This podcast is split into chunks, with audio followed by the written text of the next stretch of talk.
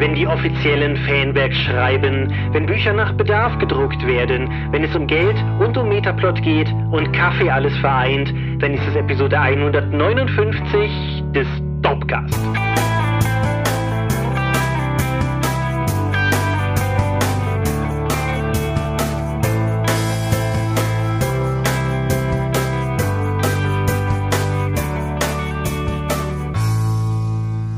Hi und herzlich willkommen zur Episode 159 des Dorpcast. Einmal mehr mit euch hier versammelt über Dinge zu reden, die mit Rollenspiel zu tun haben. Und wenn ich wir sage, dann meine ich zum einen dich. Michael Skopje-Mingers, guten Abend. Zum anderen mich, Thomas Michalski. Hoi. Und worüber reden wir heute? Wir klatschen offensichtlich heute Abend ganz viel und zwar zu verschiedenen Themen und zur Tonaufnahme. Genau, es ist immer wieder Zeit, den inneren Barista rauszuholen. Wir haben Zeit gefunden für einen Kaffeeklatsch. Es ist der zehnte Kaffeeklatsch in der Geschichte der Dorp. Barista, Barista, Antifaschista. Genau. Wir werden über verschiedene Themen reden. Falls ihr, falls ihr innerhalb des letzten Jahres zugeschaltet habt, der letzte Kaffeeklatsch, den wir hatten, war am 21.05. online gegangen, letztes Jahr. Dementsprechend, hm. Kaffeeklatsch ist einfach unser Klammerformat für Themen, von denen wir glauben, dass es lohnt, über sie zu reden, von denen wir aber andererseits nicht glauben, dass man eine ganze Folge darüber reden müssen. Diesmal ist der Kaffeeklatsch ein bisschen weniger von aktuellen Ereignissen beeinflusst, als es normalerweise der Fall ist, aber wie auch. Passiert ja auch nichts. Ja, genau, es gibt ja keine aktuellen Ereignisse. Außer dem einen. Darüber haben wir eigentlich genug geredet. Und das bringt uns zu was anderem, über das wir eigentlich schon genug geredet haben. Hätte man meinen sollen. Feedback hm. zur letzten Episode. Hast du dir das Feedback nochmal angeschaut? Ja, also die Leute haben, scheint ja durchaus gefallen zu haben, aber wie auch unsere Kommentatoren bin auch ich der Meinung, wir sind mit dem Thema noch nicht fertig. Mhm. Direkt nach der Episode haben wir, hatte ich ja sozusagen schon gesagt, gibt es eigentlich sowas wie einen, so einen sachlichen Treppenwitz, weil das fällt dir dann beim Rausgehen dann noch ein, über was man eigentlich noch hätte reden sollen. Und die Punkte, die mir direkt eingefallen sind, sind Realismus versus Authentizität als gefühltem Realismus und das Riesenthema von Realismus im Kampf, was ja gerne bemüht wird, um zu zeigen, dass ein Rollenspiel besonders gut oder besonders schlecht sei. Das sind zum Beispiel ein Thema. Aber Realismus ist, glaube ich, eine, wäre eine ganze Themenreihe, zu denen wir bestimmt nochmal irgendwann mit anderen Themenschwerpunkten dann zurückkehren. Ich denke auch.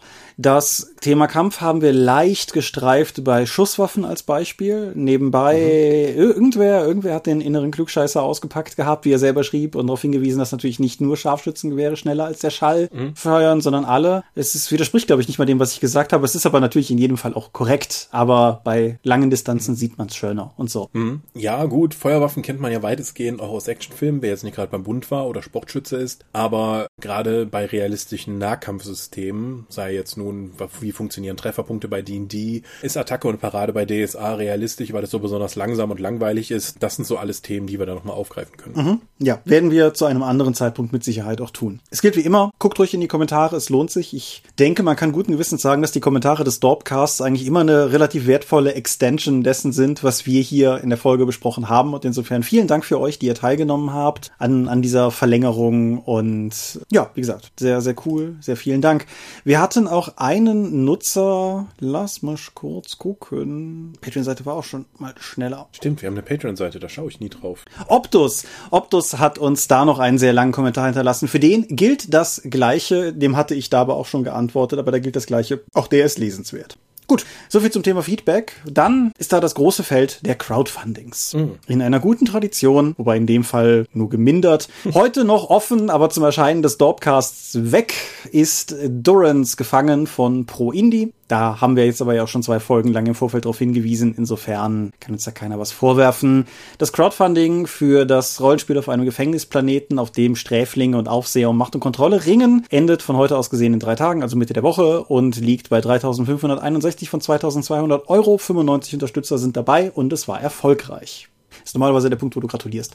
Das ist schön. Dann, Tales from the Loop hat, wo wir das heute aufnehmen, heute im Laufe des Tages die 40.000er Marke geknackt. Tales from the Loop wird auch vorbei sein, wenn diese Folge anderen geht, hat, wo wir das aufnehmen, noch 46 Stunden übrig. 260 Leute sind an Bord gestiegen und haben das Ganze auch auf jeden Fall zu einem Erfolg gemacht. Wie gesagt, wir sind jetzt bei 822 Prozent, aber da geht ja noch ein bisschen was, bis es wirklich vorbei ist. Interessant für, oder für Leute, die das interessiert, auch wenn das Crowdfunding selber dann schon durch ist, aber es gibt ja auch noch eine Late Pledge Phase und so.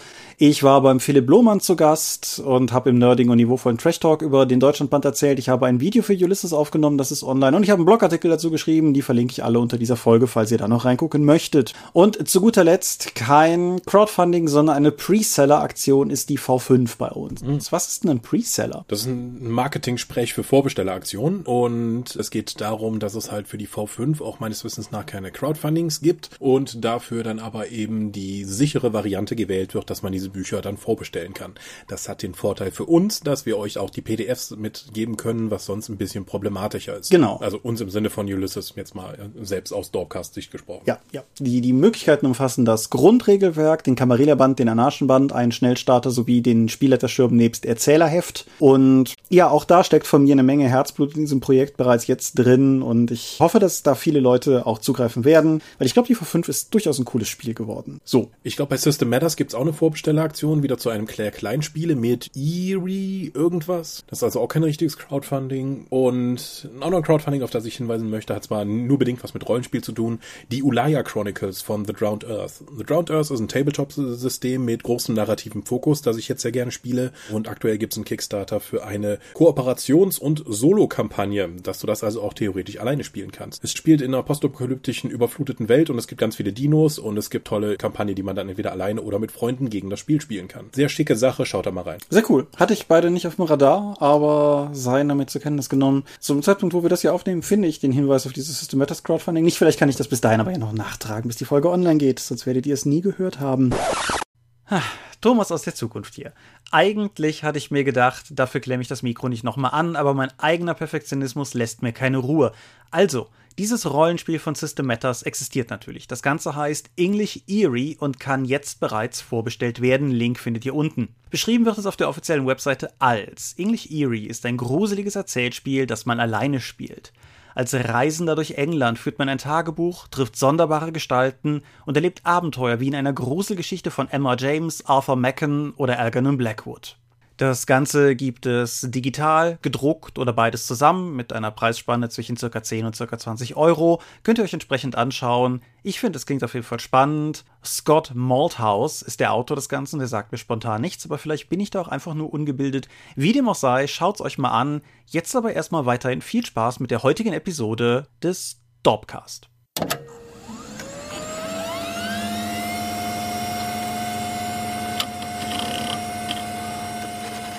Wenn ihr ein Buch kaufen wollt, aber der Meinung seid, ihr wollt auch noch mal was von der Dorp kaufen, habe ich da bald auch wieder was für euch. Die 1 bis 6 Freunde, dritte Edition, sind dabei, sich in den Druck zu schubbeln.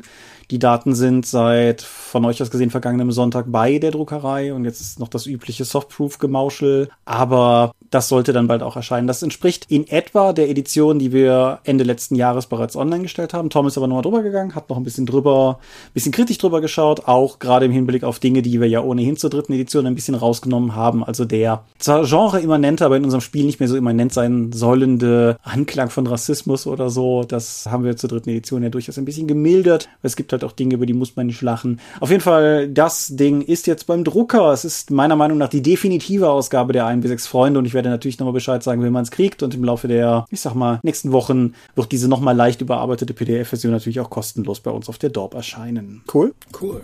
Dann wären wir im Prinzip schon bei der Medienschau. Verrückt. Bist du sicher, dass wir nichts mehr haben? Ah, noch ein Feedback, auf das ich eingehen wollte. Es wurde jetzt noch kurz reingeworfen, dass eine Spielerin gerne strickt beim Spielen. Ah. Aber da das auch für andere irritierend sein kann, das ganze Zeit so klacken zu haben, holt sie sich auch das Einverständnis von den anderen dann vorher. Das hatte sie im Kontext gesagt von der Bemalen, was ich während der Online-Sitzung mache. Und sie findet das auch ganz entspannend, weil sie eben die Hände beschäftigen kann, während der Kopf damit was anderes macht, ohne sich jetzt irgendwie mit Chips oder dem Handy beschäftigen zu müssen, um sich leicht abzulenken. Finde ich durchaus eine coole Sache. Mhm, ja, in, in dem Sinne kann ich auch nur nochmal reiterieren, was ich letzte Folge schon gesagt habe. Es geht mir ja nicht darum, dass ich anderen Leuten quasi das nehmen möchte, weil es mich irgendwie stören würde, wenn sie, was weiß ich, meinetwegen Miniaturen dabei bemalen oder stricken oder irgendwas anderes machen. Es, es wäre halt nur für mich nix. Aber das, das Posting belegt im Prinzip ja auch nur, was wir letztes Mal schon angerissen oder anvermutet hatten, nämlich, dass es, dass es mehr Leute gibt, denen das vielleicht tatsächlich entgegenkommt. Mhm. Im normalen Rollenspiel würde ich das auch nicht machen, aber beim Online-Rollenspiel ohne Kamera kommt mir das halt sehr entgegen. Mhm. Okay. Jetzt Medienschau? Mal gehen wir mal zu den Medien. Fang ich an, fangst du an? Fang du an. Alles klar. Also, es war ja 4. Mai, ne, Star Wars Day und so. Und im Sinne dessen hm. ist auch alles, was ich heute mitgebracht habe, Star Wars geprägt. Fangen wir mit dem Offensichtlichen an. The Mandalorian. The Mandalorian ist eine Fernsehserie, die auf Disney Plus exklusiv erscheint und die die Geschicke eines mandalorianischen Protagonisten namens Mando verfolgt, der sich hm. im Laufe dieser, dieser bis jetzt erschienenen ersten Staffel durch die Handlung begibt. Für diejenigen, die das Internet nur peripher benutzen, ja, das ist das Ding mit Baby Yoda. So, mm. das, die Serie ist, hm, wie soll ich das sagen, wenn Star Wars, also gerade die, die alte Trilogie und gerade Episode 4, wenn Episode 4 in vielen Punkten der amerikanische Western als Science Fiction ist, dann ist The Mandalorian ein Spaghetti-Western in als Science Fiction. Die ganze Serie ist zu einem bemerkenswerten Maße ruppiger und rauer, als es auch die alte Trilogie jemals war. Und die ganze Inszenierung fängt das entsprechend auch ein. Außerdem wird ein, denke ich, in Samurai-Filmen nicht unbeliebter Trope aufgegriffen oder zumindest klassischer Trope aufgegriffen in Form von Baby Yoda, weil unser stiller, grummeliger, einsilbiger Protagonist steht am Ende der ersten Folge mit Baby Yoda da und hat jetzt offensichtlich dieses kleine, hilfsbedürftige, unfassbar niedliche Alien, auf das er irgendwie aufpasst passen muss. Und der Rest der Staffel dreht sich dann zu gleichen Teilen drum, dass er versucht, irgendwie Geld zu verdienen, dass er versucht, eine Möglichkeit zu finden, das Baby loszuwerden, halt auf eine, irgendwie einen Ort zu finden, wo er es lassen kann oder irgendwas in der Art, weil es halt doch irgendwie knuffig ist und halt letztendlich, um sich halt auch mit den Drahtziehern erneut auseinanderzusetzen, die da im Hintergrund überhaupt dafür verantwortlich waren, dass er in die Geschichte reingezogen wurde. Das Ganze spielt nach Rückkehr der Jedi-Ritter und vor The Force Awakens, bearbeitet also mehr oder weniger unbekanntes Terrain und und zeigt vor allen Dingen ganz schön etwas, was ich an dem Disney-Kanon mag, sehr mag im Vergleich zum Expanded Universe, nämlich dass mit dem Fall des Imperiums nicht einfach plötzlich alles überall awesome war, sondern dass erstmal durch den Wegfall der Zentralregierung überall Chaos war. Und gerade im Outer Rim, wo er sich halt aufhält, ist halt definitiv mehr oder weniger gesetzloses Land. Es sind auch so Details, wie beispielsweise, dass die Leute halt keine imperialen Credits mehr nehmen und deshalb halt irgendwie mit irgendwelchen Währungen hantiert wird und so sowas hat mir, hat mir rundum gut gefallen. Die Serie fügt sich dabei sehr schön in den Kanon ein und ich glaube auch für Leute, die mit den neuen Disney-Sachen so insgesamt nicht so viel anfangen konnten, vom ganzen Flair, vom ganzen Stil her, fügt sie sich sehr an die klassischen Filme an. Der Protagonist in dieser Form ist neu, aber Anspielungen auf bestehende Kanon-Elemente gibt es zuhauf, wobei es eigentlich durchgehend sinnvolle Anknüpfungen sind, wie ich finde, und kein nutzloser Fanservice in irgendeiner Form. Die Besetzung der Serie ist von vorne bis hinten ziemlich cool. Der Protagonist besteht halt in erster Linie aus so einer Mandalorian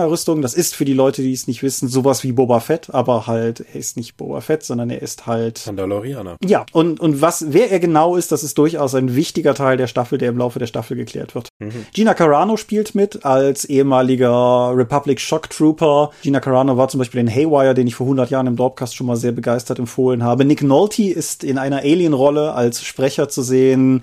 Werner Herzog spielt einen Werner Herzog. Ja, es ist, er ist ein, einfach, es ist einfach Werner Herzog, genau. Und das, das kommt halt entsprechend gut raus.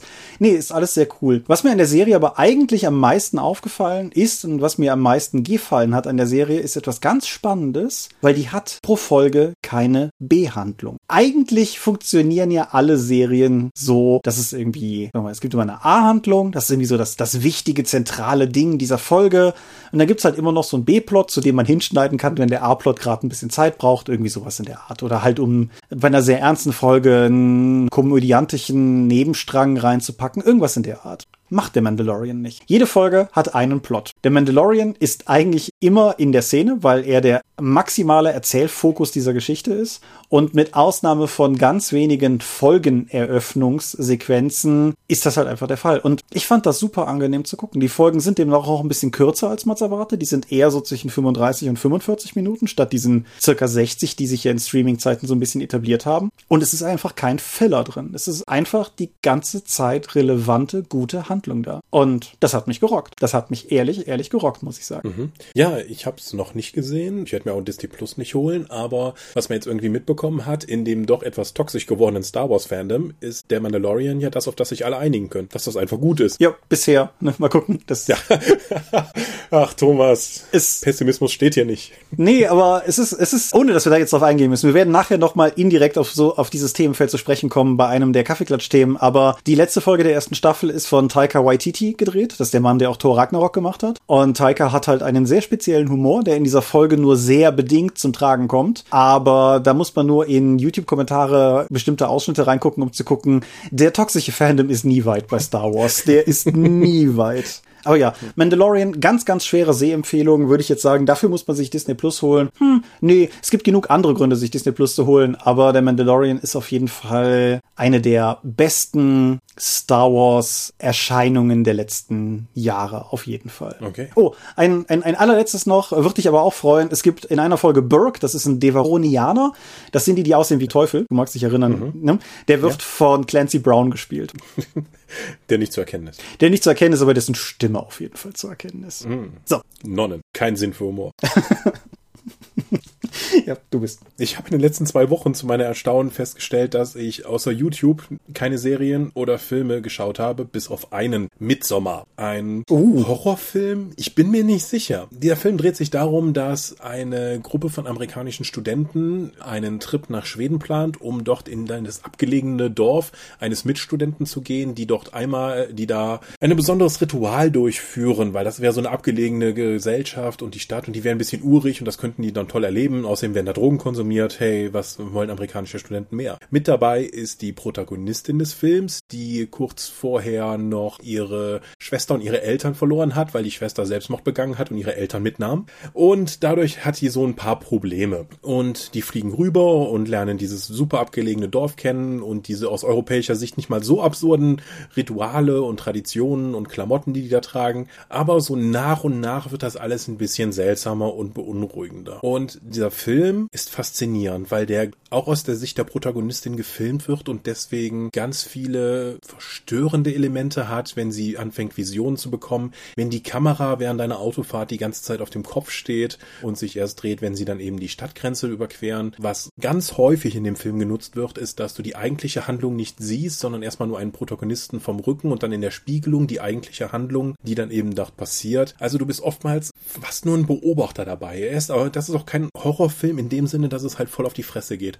Er hat einige sehr explizite Gewaltszenen, die auch wirklich mit Splatter und mit draufhalten zu sehen sind. Allerdings wird der übliche Splatter-Ansatz mit Überzeichnung und Humor hier nicht wirklich gewählt, sondern das ist auch irgendwie, ich tue mich schwer damit realistisches zu nennen, aber es passt halt in den Gesamteindruck des Films. Und der eskaliert nach hinten raus immer weiter. Du bist dir nicht sicher, ist das, was passiert, übernatürlich? Sind das die Visionen der Protagonistin? Was passiert da in diesem Dorf? Und es wird wirklich oftmals unangenehm dabei zu sein. Also du bist der Beobachter in diesem Ding, das immer so, immer mehr so slightly off bis zu wirklich awkward wird, aber ohne völlig den Bezug zur Realität zu verlieren. Bis sich das Ganze dann in ein Finale hineinsteigert, in der die Protagonistin dann auch nochmal eine wichtige Veränderung durchmacht charakterlich. Es ist ein bisschen unangenehm zu schauen, der Film. Ich kann, kann am Ende nicht mal unbedingt sagen, ob er mir gefallen hat oder nicht, aber er war sehr faszinierend zu sehen, weil hier eine ein, sozusagen eine Stammeskultur mit eigenen Gebräuchen gezeigt wird, die man eigentlich nur als etwas sehr Exotisches kennt, die in vielen Fällen als Europäer, weil es eine schwedische Kommune ist, eigentlich aber, aber auch sehr vertraut wirkt. Und das, glaube ich, macht auch viel aus dem Reiz für europäische Zuschauer oder zumindest für ein westliches Publikum aus. So etwas, was man normalerweise in irgendwelche exotischen Stammeskulturen setzen würde, wird eben da mitten in Schweden zelebriert. Mhm. Du hast eben im Einstieg dann schon mal sehr interessiert gemurmelt. Hast du schon was davon gehört? Ja, ich habe haufenweise davon gehört tatsächlich, auch wenn ich noch nicht gesehen habe. Ich habe, also der ist ja vom selben Regisseur wie Hereditary, der irgendwie ein Jahr oder zwei Jahre vorher gekommen ist mhm. und in eine ähnliche Kerbe haut. Und der ist mir untergekommen in diversen Filmpodcasts, in Atemzügen zusammen auch mit beispielsweise dem Lighthouse, der auch, glaube ich, letztes Jahr gekommen ist, diesem schwarz-weißen Defoe und Pattinson Horrorfilm und so, als eine neue Schule von Horrorfilmen, die einerseits von dem Action Splatter der letzten Jahre ganz klar weggeht und hingeht einfach zu einer deutlich verstörenderen Gesamtpräsentation, die nicht mehr auf Cat Scares und ähnliches setzt, sondern wirklich auf das Ziel, den, den Zuschauer in ein Gefühl von Unwohlsein zu bringen. So mhm. würde ich es mal beschreiben. Und das hat augenblicklich meine Neugierde geweckt. Hm? Und das funktioniert halt sehr gut, weil du so viel hast, als dass dir vertraut vorkommt, aber dann halt, wie gesagt, immer so ein bisschen neben der Spur läuft. So, hm, okay, das sieht halt aus wie ein nettes, alteuropäisches Haus mit entsprechenden naiver Malerei an der Wand. Aber dann ist diese Malerei halt wirklich unangenehm. So, Moment, die Szenen, die da gezeigt werden, das ist, na, ich weiß nicht. Oder die Leute, die verhalten sich, die sind ja eigentlich nett, bis auf die eine Sache. Das ist halt schon ein bisschen komisch. Wie, wie stehen die eigentlich in dieser geschlossenen Gemeinschaft zu? Wie, Moment, ist das nicht ein bisschen arg rigide, wie hier äh, hantiert wird? Was passiert mit den Kindern? Wo sind die alten Leute? Du fängst an, immer mehr Fragen zu stellen. Und auch die Studenten, die da sind, die studieren auch durchaus Soziologie und versuchen da hinterherzukommen, was da eben die Sache ist. Ja, also ich denke, das ist durchaus ein Film für dich und ich kann den dir empfehlen. Man muss allerdings klar rangehen mit, man muss sich auf diesen Film einlassen und auch bereit sein, diese unangenehme Spannung eben mitzutragen. Das ist was anderes als ein normaler Horrorfilm mit den Jumpscares oder den Splatter-Elementen, die du eben kennst. Mhm. Ich glaube, er ist nochmal erkennbar anders, aber er schlägt ein bisschen in dieselbe Kerbe wie vielleicht das Suspiria Remake die Coverversion, über die wir neulich im Dropcast gesprochen haben. Ich finde es einfach cool, dass das Horrorgenre, was ja eigentlich immer ziemlich gut darin war, progressiven, abgefahrenen Shit zu machen, offensichtlich wieder an einem Punkt ist, wo es sich, wo das geht, wo sich das Leute trauen. Mhm. The Witch ist ja auch noch so einer, der immer in dem Zuge genannt wird. Das sind doch irgendwie, irgendwie sind das immer die mit den stark desaturierten Farben, habe ich das Gefühl. Aber das meine Neugier mhm. ist geweckt. Gut. Wie bist du auf den gestoßen? Amazon Prime. Kaching. Kaching. ja. Aber, aber warum der und? Ja, er war halt plötzlich da als in den Empfehlungen und ich habe mir gedacht, ja, warum nicht? Okay. Mein Gott, ich habe ist ja nicht so, als ob ich nicht nur hunderte Titel in meiner Wishlist hätte, die ich nicht gesehen habe. Aber gut, wenn er mir den vorschlägt, Amazon wird mich besser kennen als ich und ja, war interessant. Ja, mein, mein letzter Amazon-Vorschlag, den ich geguckt habe, war Need for Speed, aber da reden wir ein anderes Mal drüber.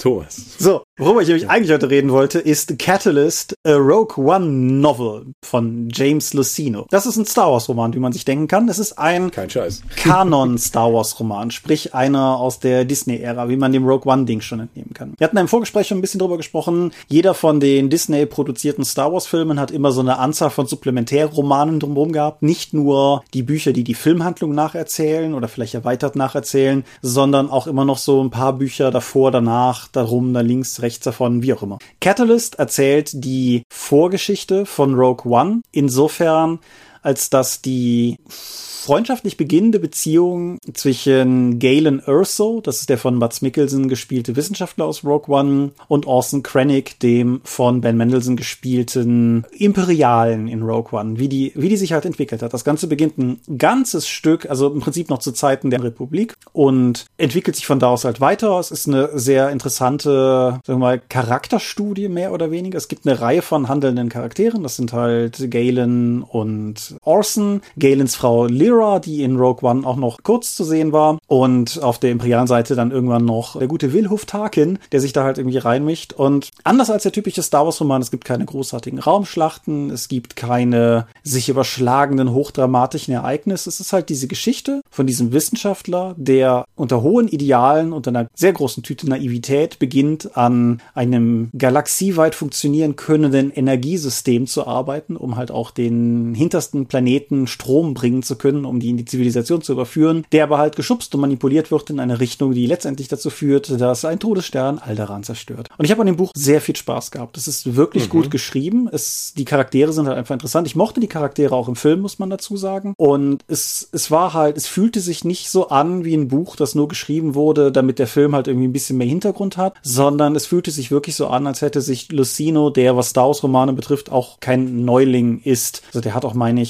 mehrere schon der offiziellen Romanen zu den Filmen geschrieben und so. Aber er hat sich auf jeden Fall viele Gedanken gemacht, das entsprechend auszuführen. Er knüpft das alles schön an. Er behandelt auch ein paar Fragen darin, die Unken schon immer aufgekommen sind, so von wegen, wo kriegt das Imperium eigentlich das ganze Material her, um diese riesige Raumstation zu bauen und was sind das eigentlich für Leute, die daran arbeiten und so. Subunternehmer, wie uns Clerks gelehrt. Das ist nicht ganz falsch. Und Ja, das Ganze endet mehr oder weniger ganz kurz bevor Rogue One einsetzt. Und wer Rogue One gesehen hat, weiß, dass es demnach nicht so richtig schön endet. Aber es ist, wie gesagt, es ist einfach ein cooles Buch. Es hat mir Spaß gemacht. Es ist für Leute wie mich, glaube ich, die einfach mehr Zeit im Star Wars Universum verbringen wollen. Auch mal ohne, dass es Jedi dabei hat, aber auch mal ohne die üblichen Schmuggler und imperialen Sturmtruppen und Rebellensoldaten und so weiter. Das ist halt einfach, das bereichert einfach das Setting. Ja. Okay. Das ist ja dann ein gutes Urteil für einen Tie-In-Roman. Genau. Es ist, es ist nicht das Buch, das euer Leben verändern wird, aber es sind 330 Seiten Star Wars Spaß. Insofern. Hm. Ja. Ja. Ja, jetzt noch schnell. Wir sind schon relativ weit. Deswegen ein Titel, über den wir schon hier gesprochen haben. John Wick 3. Mhm. Habe ich mir auch mal bei Amazon Prime gegeben. Katsching. ja, interessanter Actionfilm mit der vage eine Handlung durch verschiedene sehr gute choreografierte Kampfszenen zusammenhält. also ich hatte ja kurz nachdem ich den gesehen habe, die direkt geschrieben, so John Wick ist etwa so, wie ich Abenteuer schreibe. Es gibt jede Menge Kampfszenen und dann überlege ich mir, wie die irgendwie zusammenhängen können. Mhm.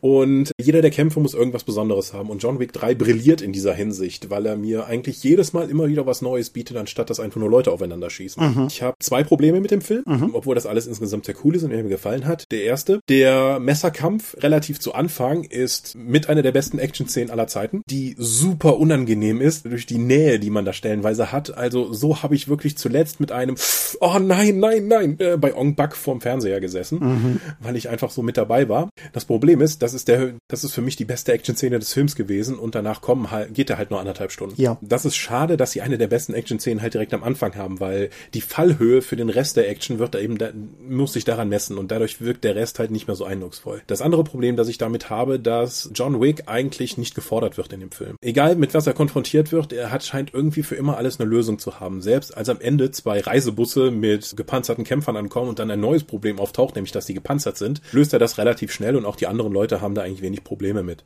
Also ich hatte auch sehr eindrucksvoll der Kampf mit den beiden Hunden, ja. die eben noch mit dabei sind. Das gibt super interessante Szenen, die ich nicht gesehen habe. Er wird aber dadurch ein bisschen relativiert, dass die Leute wirklich mit großer Freude einfach mit Messern auf Leute mit Pistolen zulaufen oder ja, einfach selbst grundlegende Kampftechniken nicht beachten, damit John Wick und seine Freundin besser dastehen. Das finde ich ein bisschen schade, da, dadurch, dass der Bodycount ein bisschen hochgehalten wird, dadurch, dass die Gegner einfach wirklich unsinnige Dinge tun. Aber dafür sieht das alles so unglaublich gut aus, was die da machen. Mhm. Die, die Kampfchoreografie muss etwas gewesen sein, was ich nicht bereit wäre, selbst für viel Geld durchzustehen, weil, aua, bis das mal so sitzt. Ja, vor allen Dingen, weil sie halt auch mit echten Hunden und so gedreht haben. Also das sind ja, mhm. das ist schon, ja. Sehr eindrucksvoll. Also zeigt mir total viel, was ich sonst noch nie gesehen habe. Mal gucken, wie lange dieses Konzept von lass uns einfach geile Action-Szenen aneinander rein noch funktioniert. Wie, wie viele Teile diese Reihe noch bekommt. Ja, und es wird getanzt. Das ist richtig. Es ist ja auch ein John Wick Spin-off namens Ballerina geplant, insofern. ich finde die Szene so toll, wo sie dann erzählen, so, was bist du bereit irgendwie zu opfern? Und die Tanzlehrerin erzählt das so, während dann eine Ballerina einfach nur ihren Fußnagel rauszieht und sie kritisch anschaut. Mhm. weil es so blutig ist. Ugh. Ja, alles gut. Ja, was mir im Nachgang, ich habe ja damals darüber gesprochen, als ich im Kino war, was mir im Nachgang, so wenn ich drüber nachdenke, auch tatsächlich zunehmend besser gefällt, ist tatsächlich das Worldbuilding. Also direkt, mhm. wie du sagst, die, die Story ist Humbug. Die ist halt auch nur da, um eine Ausrede zu bieten, die Action-Szenen zu machen. Aber wo ich die, das Worldbuilding im zweiten Teil gar nicht so gut fand, dadurch, dass der dritte Teil sich noch weiter reinlehnt und klar macht, dass wir ja auch noch, dass es da, da kommt ja noch mehr. Es gibt viel mehr Ebenen über den Ebenen. Ja, ja, ich, ich glaube, wir, wir, ich glaube, ich glaube, es hat für mich persönlich auf jeden Fall den So Bad It's Good Punkt satt erreicht. Also ich will mehr von diesem Setting sehen, tatsächlich. Und es hat Ninjas. Das, ist das auch kann man ja gar nicht oft genug sagen. Ballerinas und Ninjas. Ist das nicht? Passt eigentlich gut zusammen. Erstaunlicherweise ja. ja. Okay, und normalerweise würde ich sagen, wir kommen jetzt zum Thema, aber wir kommen jetzt zu den Themen. Du weißt ja, über was wir heute alles reden werden. Gibt es. Ja, du hast mir zumindest Themen gegeben. Ob wir das wirklich machen, weiß ich noch nicht. Ja, gucken wir mal, ne? Aber gibt es irgendwas, wo du gerne einsteigen würdest? Irgendwas, was dich besonders. Am Anfang. Das erste, was du aufgeschrieben hast. Was habe ich denn als erstes aufgeschrieben gehabt? Fanwerk von Rollenspielmachern. Richtig. Kontext. Phil Brucato oder heute Phil Satyros Brucato ist nicht der Erfinder von Mage. Das ist jemand anders. Das ist Bill Bridges. Aber er ist derjenige, der mehr oder weniger nach dem Grundbuch, dem ersten Grundbuch eingestiegen ist und seitdem die Geschicke von Magus über weite Teile geprägt hat. Nicht die dritte Edition, aber dann zur M20 wieder. Er ist dann jetzt nach den letzten neu erschienenen M20 Büchern im englischen Raum. Das ist Gods and Monsters und das Book of Madness gewesen. Das heißt aber irgendwie anders. Kannst aber von hier aus nicht lesen. Das ist das Nefandi-Buch auf jeden Fall ist danach mehr oder weniger von der Line-Developer-Position zurückgetreten, weil er halt auch gesagt hat, das ist für ihn vom Stresslevel her, er hat jetzt irgendwie Jahre seines Lebens in die M20 gesteckt und jeder, der die Bücher mal gesehen hat, kann das, glaube ich, unbesehen glauben. Und er möchte jetzt erstmal wieder eigene Sachen machen. Und zu den eigenen Sachen, die er macht, gehört eine Reihe von M20-Produkten, die er dann aber über die Storytellers Vault, also das Äquivalent zum Skriptorium Aventuris, es nur halt für die World of Darkness veröffentlichen möchte. Und als ich das gelesen habe, habe ich mir gedacht, da müssen wir doch eigentlich im Dorfcast zumindest mal kurz drüber reden, weil das ist ja schon irgendwie interessant, wie die Grenzen zwischen Fanwerk und offizielle Macher verschwimmen, wenn der ehemalige offizielle Macher anfängt, Fanwerk zu schreiben. Es wirft auf jeden Fall eine ganze Menge Fragen auf. Eine ganze Menge Fragen, die ich auch als Verleger irgendwie schon im Vorfeld gerne geklärt hätte und oder einfach dann das eben zu definieren, wer was hier macht. Denn nehmen wir mal an, ich würde zum Beispiel jetzt Savage Worlds Settings im offiziellen Savage Worlds Skriptorium auf Drive-Thru veröffentlichen. Mhm. Auf Deutsch. Dann wäre doch die erste Frage so, warum hast du die denn nicht über Ulysses rausgebracht? Ist es A, entweder so schlecht, dass Ulysses das nicht wollte? Findest du es B, irgendwie von Ulysses kreativ eingeschränkt, deswegen, dass du das da machen willst? Was läuft zwischen euch beiden? Also da hängt ja nicht nur einfach das Produkt drin, sondern direkt auch die Politik, die dahinter steht. Mhm. Was läuft schief in einem Verlag, wenn der Redakteur seine eigenen oder der Line-Developer für eine Reihe seine Produkte nicht in dem Verlag rausbringen kann, offiziell zu der Reihe, sondern dann eben quasi in seiner Funktion als Fanwerk. Ist das dann Kanon? Mhm. Muss ich das dann auch noch dazu holen? Oder ist das halt nur sein Fanwerk? Und wenn das nur Fanwerk ist und nicht Kanon, warum bringt er das raus? Also es werden sehr, sehr, sehr viele Fragen aufgeworfen, die weit über das Produkt hinausgehen. Mhm. Es ist auch, um, mache ich das? Ja, um das Star Wars Fass aufzumachen, die eine der Kritiken, die man gelegentlich gegenüber der Sequel-Trilogie lesen kann, ist, dass die ja nicht mehr von George ist. Äh, jetzt, jetzt mal alle Gratulation zur Amnesie an all die Leute, die sich nicht mehr daran erinnern, wie sie über die Prequels geschimpft haben und diesen grässlichen George Lucas, der endlich aufhören soll und das jemandem geben soll, der in der Lage ist, das ordentlich zu machen. Mhm. Das ist faszinierend, wie schnell man sowas vergisst. Ne? Mhm. Aber nichtsdestotrotz. Zum Glück gibt's das Internet. Angenommen, George Lucas würde jetzt die J.K. Rowling machen und irgendwie auf seiner privaten Webseite oder so irgendwie noch Star Wars Kurzgeschichten veröffentlichen beispielsweise. Mhm. Das macht ja ein Fass ohne Boden auf, weil... Oder Setzungen für Star Wars treffen, nachdem er die Reihe verkauft hat. Ja, genau. Also effektiv noch weiter darin rumpanschen und den Leuten, denen er es verkauft hat, dann irgendwie diese Fragen aufbürden. Das wäre halt uncool. Also auch als jemand, der dann irgendwie die Reihe gekauft hätte, würde ich sagen, so, Junge, halt mal die Füße still. Du bringst uns hier eine Bredouille, die wir nicht mitgekauft haben. Das ist richtig. Ich meine, im George Lucas Fall ist das ohnehin kein Thema, weil das Making-of zu Mandalorian hat mir gezeigt, dass der Herr auch da wieder am Set rumgegeistert ist. Also weg ist er nicht. Aber es, es macht den Fall vielleicht nochmal ganz gut deutlich, warum ich auf der einen Seite, also die Sachen, die er angekündigt hat, finde ich super interessant. Vor allen Dingen hat er ein Ding angekündigt, dass er Mage Made Easy genannt hat. Etwas, was das Spiel dringend braucht. Ein Produkt, was normalsterblichen Leuten mal erfolgreich erklärt, was Magus ist, ohne dass sie sich durch die 700 Seiten der, der M20 durcharbeiten müssen. Mhm. Jetzt sagst du natürlich, das ist doch total wichtig und total toll. Ich weiß noch, wie hier Marcel damals erwähnt hat, so ja, in den Semesterferien bietet unser Professor nochmal einen äh, Zusammenfassungskurs an für 50 Euro pro Teilnehmer. Das finde ich eigentlich sehr fair.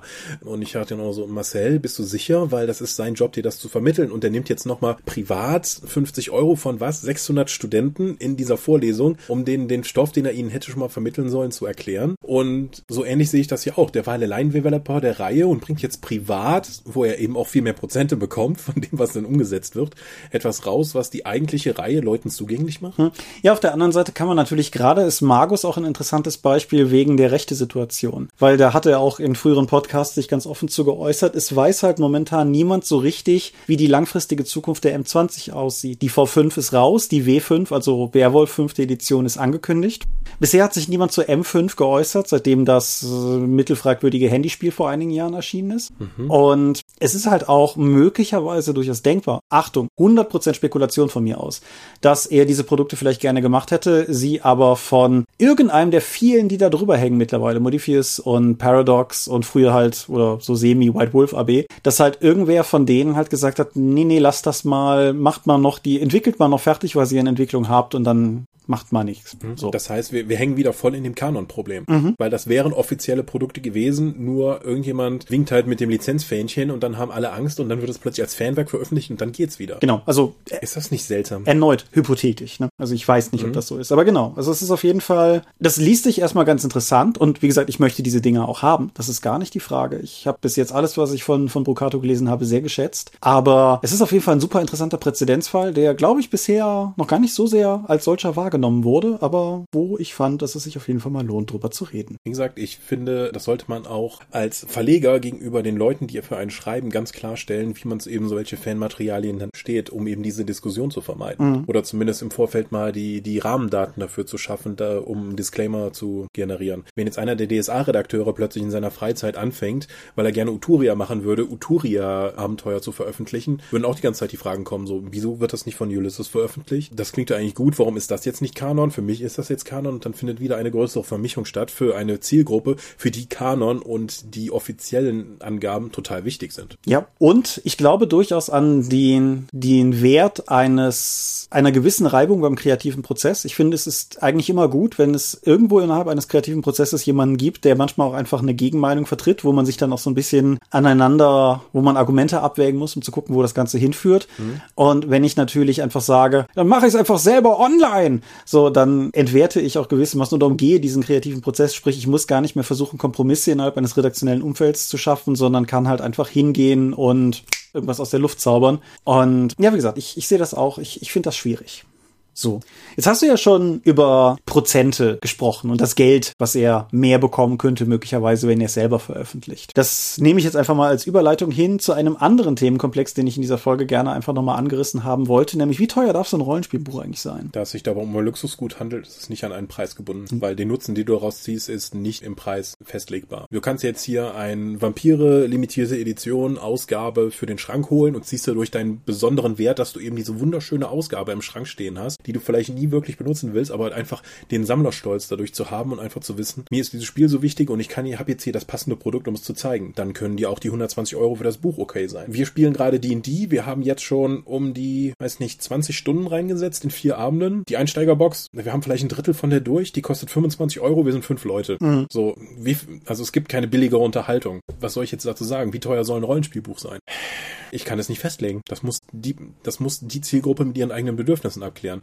Es gibt Leute, die ziehen sich halt ein kostenloses PDF und spielen damit jahrelang unter Dungeon Slayers, das ja auch kostenlos verfügbar ist. Andere hätten gerne das Buch oder dann gibt es eben auch die Sammler, die da eben einen Wert rausziehen. Mhm. Ich bin halt drauf gekommen, das nochmal zu thematisieren. Wir haben das in einer sehr frühen Episode ja schon mal besprochen, weil wir ja beide mal miteinander festgestellt haben, dass der alte, ich sag mal Konsens, dass so ein Rollenspiel-Grundregelwerk um die 50 Euro kostet, der ja schon mehr... Also ja, nicht mehr als 50 Euro kosten. Genau. Einfach mittlerweile links und rechts überholt worden ist. Und ich würde einfach mal behaupten, natürlich, es gibt immer noch genug Spiele, die unter dieser Marke bleiben. Aber ich würde einfach mal behaupten, 60 Euro für ein Grundregelwerk sind heutzutage auch nicht mehr obszön. Das ist ja ein paar Jahre und also die Qualität ist immer noch weiter gestiegen. Das schaffen wir im Rollenspielbereich ja aus irgendwelchen Gründen immer noch, obwohl die Preise nicht im gleichen Maße ansteigen. Mhm. Sowas, wenn du dir auch anschaust, das Warhammer 4. Editions Grundregelwerk, das kostet jetzt auch 60 Euro. Da kann man erstmal sagen, boah, aber schon eine Menge Geld. Dann habe ich das Ding gelesen, mir gefragt, scheiße, was wollen die eigentlich noch für ein Buch veröffentlichen? Da ist doch jetzt schon ein Kreaturenhandbuch drin, alle Magiesachen sind drin, alle Klerikersachen sind drin, es ist eine komplette Region beschrieben. Was wollen die mir denn noch verkaufen? Also das 60 Euro ist erstmal viel, aber ich habe effektiv das, was mir andere Produktreihen in drei Büchern dann verkaufen. Genau, ja. Aber das ist auch, wie, wie wir damals schon gesagt haben, halt ein großes Problem. Wenn jemand ankommt und sagt, hier das Markus Grundbuch, das kostet einfach viel zu viel Geld. Das sind was, 80 Euro, 100 Euro? Ich glaube sogar 100. Das sind 100 Euro. Ja, das stimmt, aber das sind effektiv auch drei Grundregelwerke von der Textmenge und der Seitenzahl. Ja. Äh, aber auch das Problem, die, dem Elefantismus im Rollenspielbereich. Pathfinder 2, ich habe ja damals gesagt, bitte Jeff, sorg dafür, dass das Grundregelwerk nicht mehr so dick wird. Und er lachte und er meinte, das wird dicker als das der ersten Edition.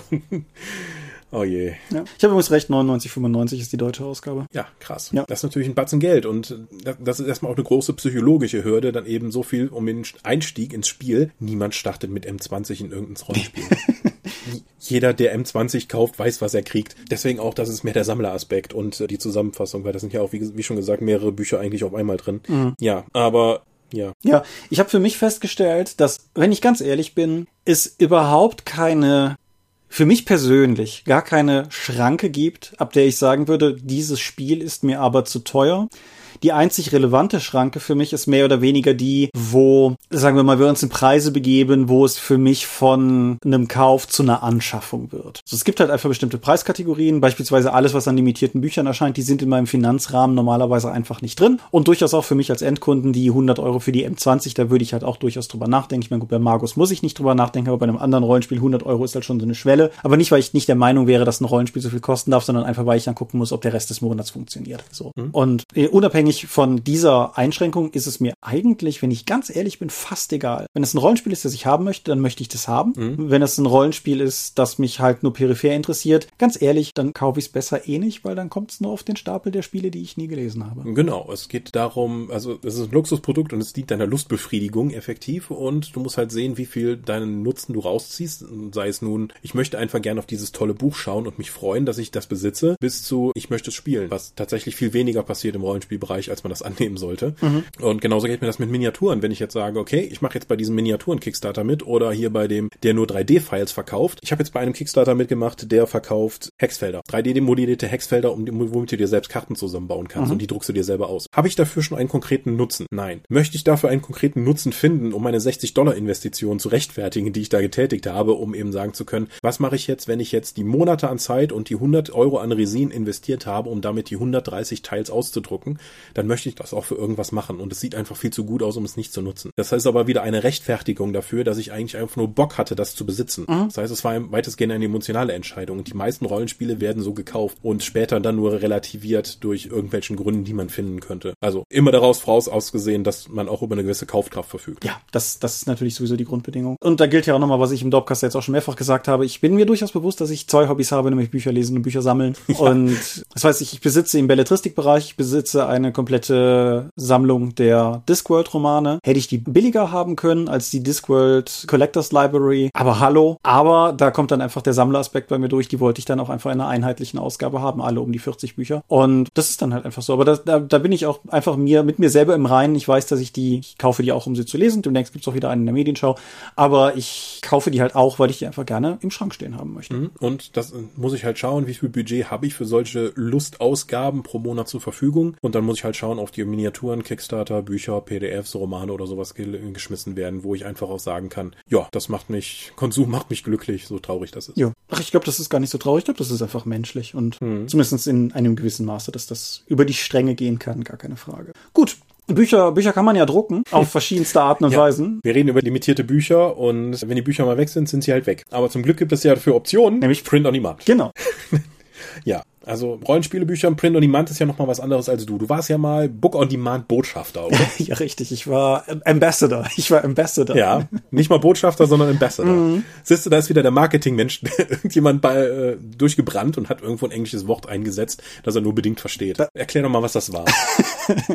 also, de facto haben mich Book on Demand damals angeschrieben. Boah, das muss irgendwie 2010 rum gewesen sein, würde ich mal schätzen. Und haben mich halt gefragt, ob ich als einer derer, der bei ihnen veröffentlicht, Interesse habe, bei diesem Ambassador-Programm mitzumachen, um halt so ein bisschen die frohe Botschaft der On-Demand-Veröffentlichung in die Welt zu tragen. Da habe ich gesagt, klar, natürlich. Und ich sag mal, das Einzige, was ich wirklich konkret da mal offiziell, offiziell rausbekommen habe, war, dass ich Teil einer Panel-Diskussion auf der Frankfurter Buchmesse war, wo ich mit zusammen mit zwei Frauen, an deren Namen ich mich sträflich nicht mehr erinnere, auf jeden Fall gesessen habe und wo wir halt über unsere Erfahrungen im On-Demand-Publikationsbereich gesprochen haben. Wobei ich damals schon, zumindest in meiner rückblickenden Erinnerung, so ein bisschen das Gefühl hatte, dass ich definitiv der war, der mit der verlegerischeren Perspektive daran gegangen ist und weniger nur so mit diesem, dieses mein Heartbreaker und ich wollte das veröffentlichen. Es sind meine Heartbreaker, aber hm. ja. Ich war ansonsten auch, ich habe auf der RPC vor Jahren ein, zwei Workshops zum Thema On-Demand-Veröffentlichung gegeben, wobei wir an dieser Stelle nochmal zwei, zwischen zwei Dingen unterscheiden müssen, die da gerne in einen Topf geworfen werden, weil das eine ist halt quasi die Veröffentlichung, die Selbstveröffentlichung, also nicht Druckkosten-Zuschuss Verlagsveröffentlichung, das sind die Bösen, aber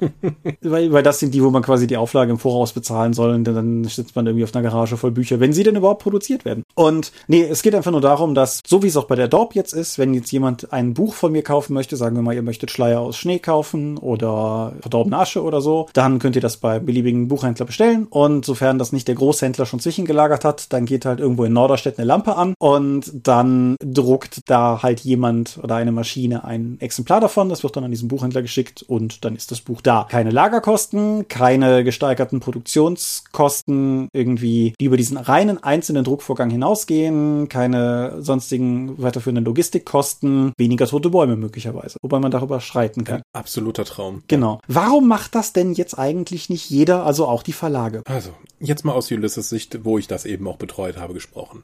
Wir haben Print-on-Demand-Files Files muss man natürlich erstmal extra erstellen, weil du kannst nicht einfach die von einem normalen Offset-Druck, den, also druckst du eine Druckerei, kriegst eine Auflage zurück. Das sind nicht die gleichen Dateien. Da werden andere Drucker für verwendet. Ja, und die brauchen haben andere Anforderungen, also musst du die anpassen. Jetzt haben wir die Plattform, die wir gewählt haben, hat sowohl Amazon wie auch Book on Demand angesteuert und die haben gesagt, ja, ja, gib uns eine Datei, die den Rest machen wir. Hat nicht funktioniert. Da kam also stellenweise richtig Scheiße bei den Kunden an und Amazon musste das dann umtauschen oder Book on Demand. Deswegen haben wir das erstmal wieder eingestellt. Inzwischen haben die ihr Portal geändert. Aber das sind ja nur Romane. Das ist ja relativ pipiklatz, weil das sind weiße oder cremefarbene Seiten mit schwarzem Text drauf. Das ist ja einfach. Jetzt kommen wir mal zu Print on Demand im Rollenspielbereich, mhm. wo es eine Million verschiedene Formate gibt. Zum Beispiel Drive-Thru bietet für alle Community-Programme kein Print on Demand an. Warum? Weil das super viel Arbeit ist und das ist der Bereich, in dem sie die meisten Rückfragen und den Beratungsbedarf haben. Deswegen sagen die, das machen wir einfach nicht. Was ich geht nicht. So, ja, ist absolut nicht wirtschaftlich, weil da müssen wir hier 120 Leute dann plötzlich darin schulen, wie die Daten richtig aufbereitet sind. Ansonsten kommen die und stellen uns die ganze Zeit unseren Support unter Quarantäne effektiv, weil die nur noch nichts an, nur noch Fragen zu Print on Demand bearbeiten müssen. Zumal halt auch noch, man unterschätzt, glaube ich, als Endkunde sehr schnell, wie viel der Datenlieferant versauen kann, was die eigentlichen Druckdaten betrifft. Das ist in der Regel beim normalen Offset-Druck kein Problem, weil in der Druckerei dann einer steht und der ruft dann empört an und sagt, eure Daten sind Mist. Aber bei diesen automatisierten On-Demand-Prozessen halt natürlich möglicherweise nicht. Und das fällt natürlich am Ende auf die Plattform zurück. So, ich habe mir neulich mal ein On-Demand-Buch bei DriveThru bestellt, das war total schlecht. So, als mhm. eine Aussage. Ich habe gute Erfahrungen mit denen gemacht, keine Aussage zu DriveThru, aber ihr wisst, was ich meine. Und ich verstehe, dass man sich das mit Verlagen gewillt ist anzutun, weil da natürlich auch Geld zu holen ist, aber dass man das mit den Community-Programmleuten nicht unbedingt machen möchte, weil die Layouten und setzen ja mit allem, was bei drei nicht auf den Bäumen ist und du weißt überhaupt nicht, was für Daten du kriegen wirst. Und ja. Mhm. Die Verfügbarkeit von Formaten, die der Print-on-Demand-Anbieter dann anbietet, ist auch noch so eine Sache. Wie zum Beispiel bei DriveThru. Die US-Druckerei, Print-on-Demand-Druckerei kann A4, die EU-Print-on-Demand-Druckerei nicht. Das war auch so etwas, wo ich DriveThru einfach gesagt habe, so lol, so, seid ihr sicher? Ich hätte gerne A4-Bücher. Ja, das haben wir momentan noch nicht im Programm. Völliger Wahnsinn. Die rechte Situation kann problematisch sein für den Verlag. Also denken wir einfach nur mal drüber nach. Erhält der Autor dann wie im Vertrag festgelegt von allen gedruckten Büchern den Coverpreis X minus die Steuern? So, ja, das ist ja vielleicht ganz nett, aber die Print-on-Demand-Druckkosten sind halt vier bis fünfmal so hoch wie die normalen Offset-Druckkosten bei einer entsprechenden Auflage, wo es sich rentiert. Da bleibt ja für den Verlag gar nichts mehr übrig. Warum sollte er also die Arbeit investieren, das Ding über Print-on-Demand fertig zu machen? Mhm. Also, und die Marge ist halt immer noch geringer, als wenn du ein E-Book verkaufst, was weniger Arbeit ist. Also man muss sich das schon überlegen, für welche Zielgruppe man das eben produziert und was das sein soll. Mal ganz von den Umbauarbeiten, wie ich kann keine Innenseiten von Covern plötzlich bedrucken über Print on Demand. Es gibt keine Klappbroschur, wie die DSA-Romane das zum Beispiel aktuell haben bei über Print on Demand. Du würdest also wieder das Format ändern. Würden die Kunden das überhaupt akzeptieren, dann zwei verschiedene große Romane im Schrank stehen zu haben oder wollen sie es einheitlich haben? Sind bedruckte Innenseiten identitätswichtig für unsere Produktreihe? Kann ich die im Print on Demand anbieten? Möchte ich nur Softcover anbieten oder auch Hardcover oder beides? Dann verdoppele ich ja meine Arbeit in der Vorbereitung bei der Bereitstellung der Daten. Und ich erschaffe möglicherweise den obskuren Präzedenzfall, wo primär im regulären Druck nur Softcover produzierte Bücher als Hardcover verfügbar wären, was den Eindruck suggeriert, dass diese im Prinzip nur Backlist verfügbar Machung dazu führt, dass es jetzt wertigere Ausführungen eines ehemaligen Buches gäbe. Ja, und bei Drive-Thru hast du ja auch noch die Option zwischen normalem Papier, wo man immer auf jeden Fall die, die Druck, den Druck von einer anderen Seite dann noch durchsehen kann, oder dem Premium-Papier, was natürlich teuer ist. Würde ich jetzt sagen, meine Reihe überlasse ich dem Kunden die Entscheidung und damit er gegebenenfalls ein Buch bekommt, was scheiße ist, aber er hat sich ja selbst dafür entschieden, nur das wird immer auf mich zurückfallen, oder biete ich nur die teurere Premium-Variante an, weil ich weiß, das ist das Mindestmaß, was ich an Qualität für meine Produkte haben möchte, aber dann beschwert sich wieder der Kunde, weil ich ja das teure Papier nehme, weil ich angeblich dann mehr Geld damit verdiene, auch wenn ich vielleicht am Ende weniger Prozente bekomme. Ja, es ist wirklich kein so einfaches Thema. Mhm. Also sowohl die Produktion wie auch das nach außen zu verkaufen, warum jetzt plötzlich Bücher teurer sind. So, die Romane kosten nur sonst bei euch 12,95, warum jetzt 14,95? So, lol, ich verdiene ein Drittel von dem, was ich sonst mache. Mhm. Nebenbei, ich hatte das eben mit dem ökologischen Fußabdruck nur angedeutet, auch da muss man bei On-Demand-Sachen immer so ein bisschen gucken. Also, wenn, wenn ich jetzt ein Buch rausbringe und das kaufen nur fünf Leute, ist der On-Demand-Druck auf jeden Fall ökologischer gewesen, als wenn ich eine 500er Auflage produziert habe, von der dann irgendwie alles andere in den Schredder kommt nachher. Aber wenn ich jetzt 1000 Bücher im Offset und 1000 Bücher im On-Demand-Druck nebeneinander lege oder so, dann wird das auch schon eine sehr viel komplexere Rechnung. Müssen wir jetzt nicht weiter darauf eingehen, aber es mhm. ist auch nicht immer so eindeutig, wie man vermutet, sagen wir mal so. Ja, Vorteile sind natürlich, du musst eigentlich auf deinen Warenbestand auch Steuern zahlen, weil der hat ja einen Wert. Mhm. Wenn du Print on Demand machst, steht da, also entweder lässt du dir die Sachen einzeln liefern oder so viel wie eben ins Handlager passt, dann hast du halt immer nur fünf bis zehn Exemplare auf Lager und der Rest wird halt immer nur nachproduziert oder du lässt es direkt an den Kunden schicken. Also Lagerhaltung, Versand und sowas fällt weg, das ist schon mal gar nicht schlecht. Nachdrucke sind immer für alle Verlage ein großes Problem, die Backlist in Print zu halten, weil du musst eine gewisse Mindestauflage fahren im Offset-Druck, damit es sich eben rentiert, damit du noch genug Flugmarge an einzelnen Produkten hast und die, die liegen dann gegebenenfalls einfach rum. Ulysses hat momentan Produkte auf hunderten von Paletten, die stellenweise schon in Außenlagern gelagert sind, einfach weil unsere Bandbreite, die Breite an Produkten, die verfügbar ist, einfach so groß ist, mhm. dass da einfach immer mehr sich anhäuft. Ja, das ist alles ein bisschen problematisch. Print on Demand könnte zum Beispiel dann helfen, indem man sagt, okay, ich weiß, das ist eine etwas langsamer laufende Reihe, die Erstauflage gibt's eben noch im Hardcover nur so und danach gibt's eben nur noch Print on Demand. So, dann ist das theoretisch immer noch verfügbar, du kannst es in jeder Buchhandlung mit der ISBN ordern, aber du hast es halt nicht mehr auf Lager liegen und musst dich jetzt dem langsamen Abverkauf dann nicht herumschlagen. Du musst dir halt auch nicht die schwierige Frage stellen, angenommen, dieses Buch hat sich jetzt 500 mal gut verkauft, bestelle ich nochmal 500 und laufe dann Gefahr, dass der Markt eigentlich gesättigt ist? Mhm. Oder bestelle ich nur 250, was dann pro Buch deutlich teurer ist, um dann festzustellen, dass es sich aber doch 500 hätte verkaufen können? Bestelle ich dann nochmal 250? Fiktive Mengen übrigens. Aber mhm. ne, das, das, das macht es auch alles nicht einfacher im regulären Nachdruck. Print on Demand. Nachteil übrigens noch ist was, was vor allen Dingen Sammler betreffen mag, ist so eine Sache mit Farbechtheit. Hm. Also ich habe hier über mir im Regal habe ich einige ein wie sechs Freunde Bände aus verschiedenen in Anführungsstrichen Reihen stehen und die verwenden theoretisch bis jetzt auf die dritte Edition alle exakt den gleichen Blauton für den Einband.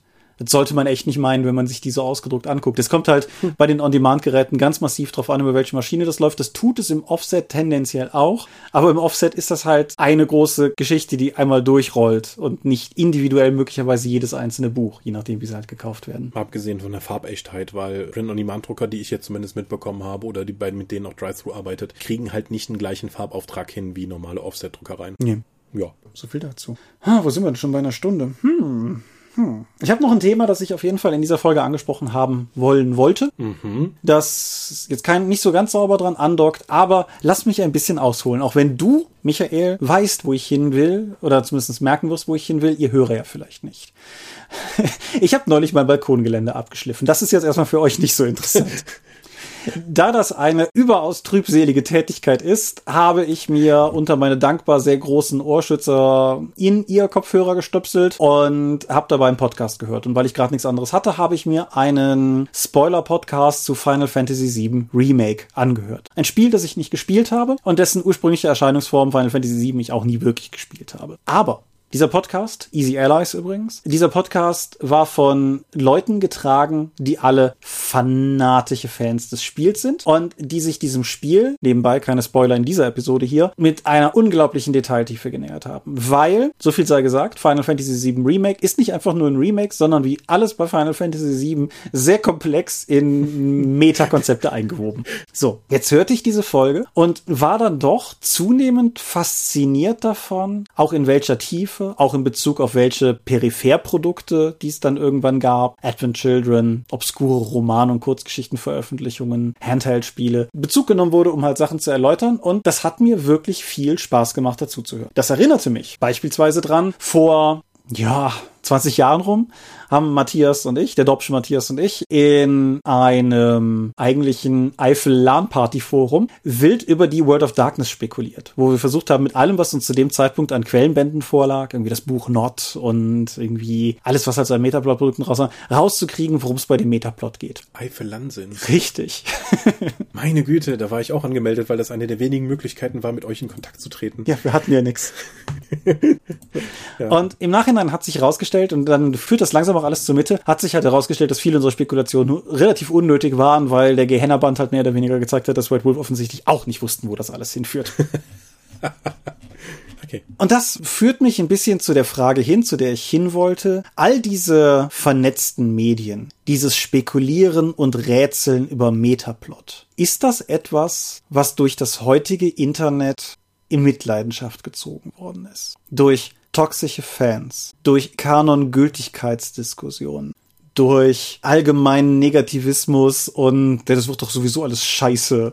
So. Ist das, hat das ein wenig die Freude verloren? Wäre meine Frage. Auch an dich. Du bist ja, glaube ich, gar nicht so der große Metaplot-Liebhaber. Aber ich denke, du weißt trotzdem, was ich meine. Mhm. Ich denke auch, wenn du an die Earthbound Shadowrun Verknüpfung von damals denkst. Mhm. Wenn du halt irgendwie bei Harlequins Rückkehr Hinweise auf Barsafe finden konntest und in Earthbound Quellenbüchern NSC wiederfinden konntest, die es bei Shadowrun gab und so. Das hatte ja schon einen, einen ganz eigenen Reiz, fand ich. Und ja, weiß ich nicht, gibt es das noch? Ich bin ja kein positiver Mensch. Mhm. Also, das wird ja niemand sagen können können. Aber ich muss sagen, dass mich das auch sehr anstrengt, sei es nun gerade im Star Wars Umfeld. Da kommt ein neuer Film raus und dann gibt es halt tausend Fantheorie-Videos vorab, aus welchen obskuren kleinen Hinweisen sie glauben, was es sein könnte. Und ich glaube, ich habe mir nichts davon angeschaut, weil ich einfach sagen kann, es interessiert mich überhaupt nicht. Weder was du denkst, noch was jetzt irgend, was, welchen Mehrwert soll mir das bringen, wenn ich jetzt später in dem Film sitze und denke so, das habe ich gewusst oder das habe ich nicht gewusst. Einfach meine Bereitschaft, Commitment aufzubringen, um einfach mich so tief in irgendwas reinzubringen, sowieso schon lange weg. Mhm. Ist ein bisschen schade, aber das verhindert auch, dass ich jetzt irgendwie großartig enttäuscht werde oder mich mit diesen Diskussionen in dieser Tiefe nochmal beschäftigen kann. Mhm. Das habe ich aber auch im Tabletop-Bereich, wenn die Leute sagen, so, in diesem, in diesem Armeebuch gab es aber den Hinweis, dass und die kommen und man munkelt ja. Und ich denke mir dann immer nur so, dafür wendest du deine Gehirneffizienz auf, irgendwie willst du rumzuspekulieren. Vielleicht kriegen wir Modelle, vielleicht nicht. Äh, das ist doch reine Spekulation. Also ich kann nachvollziehen, dass es eine gewisse Lust am Spekulieren gibt, aber die Ineffizienz davon und einfach, dass es nirgendwo hinführt, hält mich doch sehr davon ab, mich damit in der Tiefe zu beschäftigen oder einfach nur, ich, meistens zucke ich einfach nur mit den Schultern und sage, okay, dann ist das halt so, gucken wir mal, ne? Ich meine, ich kann eh nichts dran ändern, warum soll ich jetzt wild darüber spekulieren? Ja, das bestätigt meine Befürchtung, möchte ich mal sagen, aber ja, das geht so ein bisschen in die Richtung.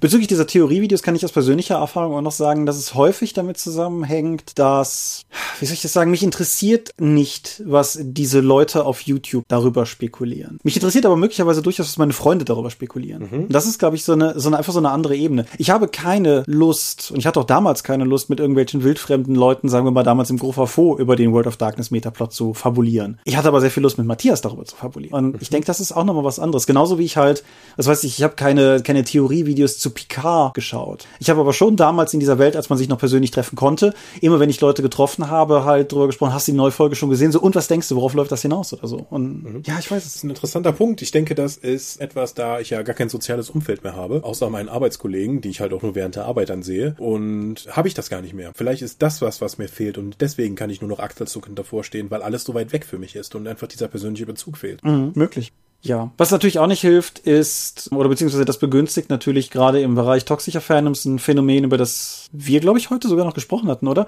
Du hast irgendwie Leute, die Theorien aufstellen und wild spekulieren und dann halt feststellen, dass ihre eigenen Theorien sich gar nicht bewahrheiten und dann das Medium dafür abstrafen, dass es sich einfach erdreistet, nicht ihrer Theorie zu folgen. Das ist natürlich auch nochmal so ein Problem, aber nochmal so ein, so ein separates halt. Ich weiß es nicht. Mich würde da auch eure Meinung Hörer interessieren. Wie ist das bei euch? Habt ihr noch Bock, in sowas reinzuknien? Folgt ihr dem Metaplot eines bestimmten Franchises? Muss ja nicht mal ein Rollenspiel-Franchise sein. Und wenn ja, welchem? Und wenn nicht, warum nicht? Und und sowieso halt. Mich treibt das auf jeden Fall um. Ich habe nur noch 27 ungeordnete Ideen, aber ich glaube, das bringt uns nicht weiter, wenn ich das hier alles reinwerfe. Aber beispielsweise auch, ich weiß nicht, ob Binge-Watching was damit zu tun hat. Wenn früher sowas wie Akte X gelaufen ist, lief halt quasi ein halbes Jahr lang Akte X. Weil die Staffel hatte 20 bis 24 Episoden, die kamen wöchentlich. Das sind 20 bis 24 Wochen, das ist ein halbes Jahr. So, Pi mal Daumen. Mhm. Und ein halbes Jahr lang hattest du halt Anlass, dich mit Leuten darüber zu unterhalten, wohin dieses Medium vielleicht geht oder nicht. Wird Mulder seine Schwester finden? Nein. Werden sie die Verschwörung aufdecken? Nein. Wird Scully jemals glauben? Nein. Aber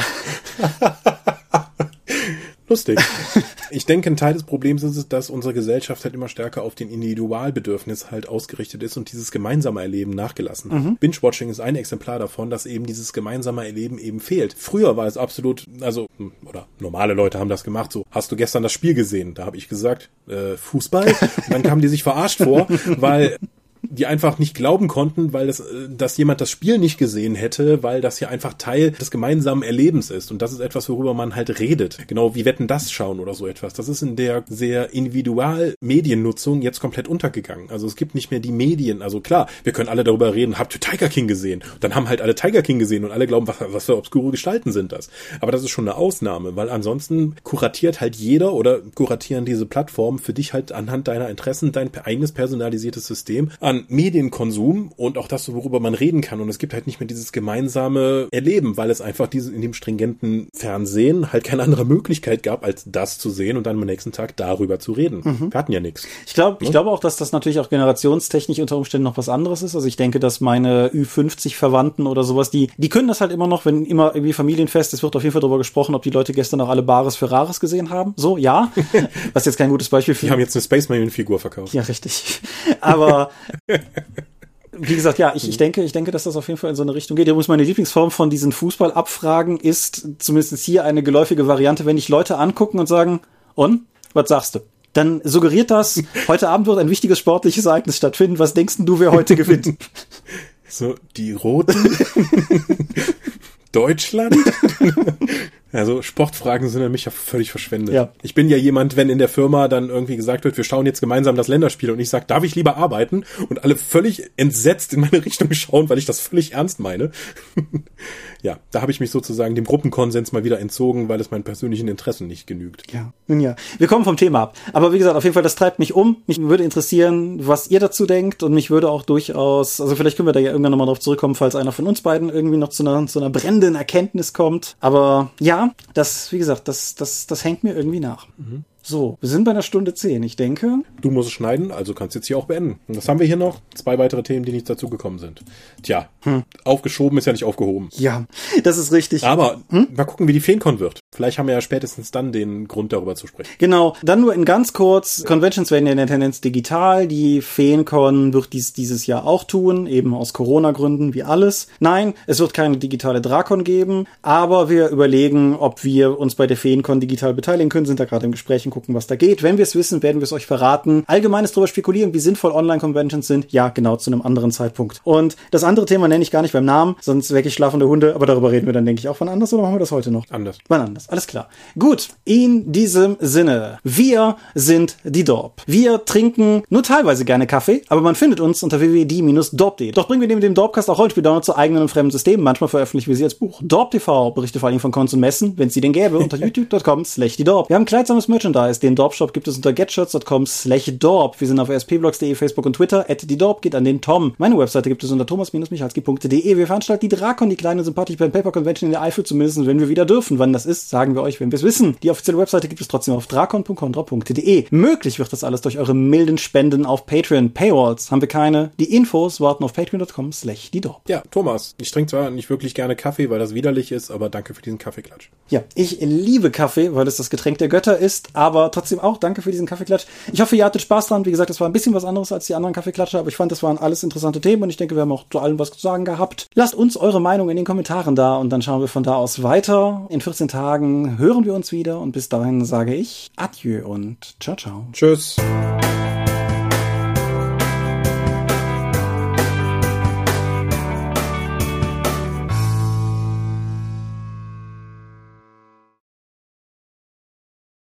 Ja, auch interessant, ne? So von, ich finde Online-Rollenspiele doof zu, wäre es nicht geil, wenn wir zweimal pro Woche spielen würden? Ich meine, was sollen wir abends schon so machen? ja. Richtig, ich hatte gar nicht in der Folge gesagt, ich hatte meinen Ja. meinen Erstversuch Online-Spielen noch nicht. Mal gucken. Ach. Nee, es ist äh, irgendwie aus irgendeinem Grund, ich, ich glaube, ich habe da noch gearbeitet. Ist ja auch egal. auf jeden Fall, auf jeden Fall ist es noch nicht dazu gekommen. Ich bin immer noch gespannt, aber Menschen treffen. Menschen treffen wäre schon nochmal geil. Ja. Trotz allem, Leute, verantwortungsvoll bleiben und so. Hm. Das ist kein Aufruf zur Revolte. Ich würde nur so gerne noch mit jemandem reden, der nicht der Postbote oder die Frau im Lidl ist, aber Barista, Barista. Antifaschista. Ich stopp mal die Aufnahme. Mhm. Wie immer möchten wir euch an dieser Stelle für eure großzügigen Spenden auf Patreon danken, denn nur durch eure Unterstützung ist dieses Projekt in der heutigen Form möglich. Und unser besonderer Dank gebührt dabei wie stets den Dob Ones, also jenen, die uns pro Monat 5 Euro oder mehr geben.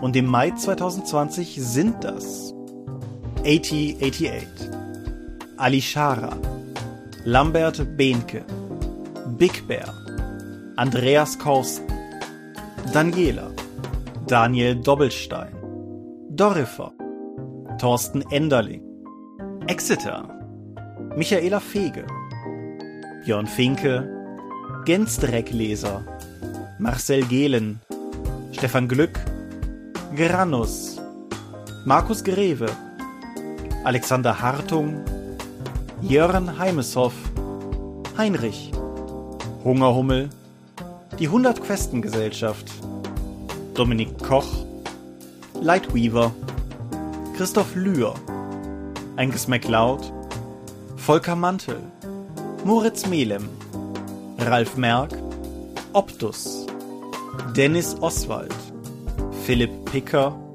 Arzach Rumpelgnorg, Ralf Sandfuchs, Oliver Schönen, Ulrich A. Schmidt, Jens Schönheim, Christian Schrader, Rupert Sedelmeier, Alexander Schendi, Bentley Silberschatten, Lilith Snow White Pink, Sphärenmeisterspiele, Stefan T., Florian Steury, Sven, Technosmurf, Teichdragon, Tellurian Dirk, THD, Tobias Tyson, Stefan Urabel, Marius Vogel, Katharina Wagner, Talian Vertimol, Daniel Vloch, Xeledon und Marco Zimmermann. Danke, dass ihr uns freiwillig, ohne Paywall und Auflagen so tatkräftig unterstützt, einfach weil ihr es könnt. Danke.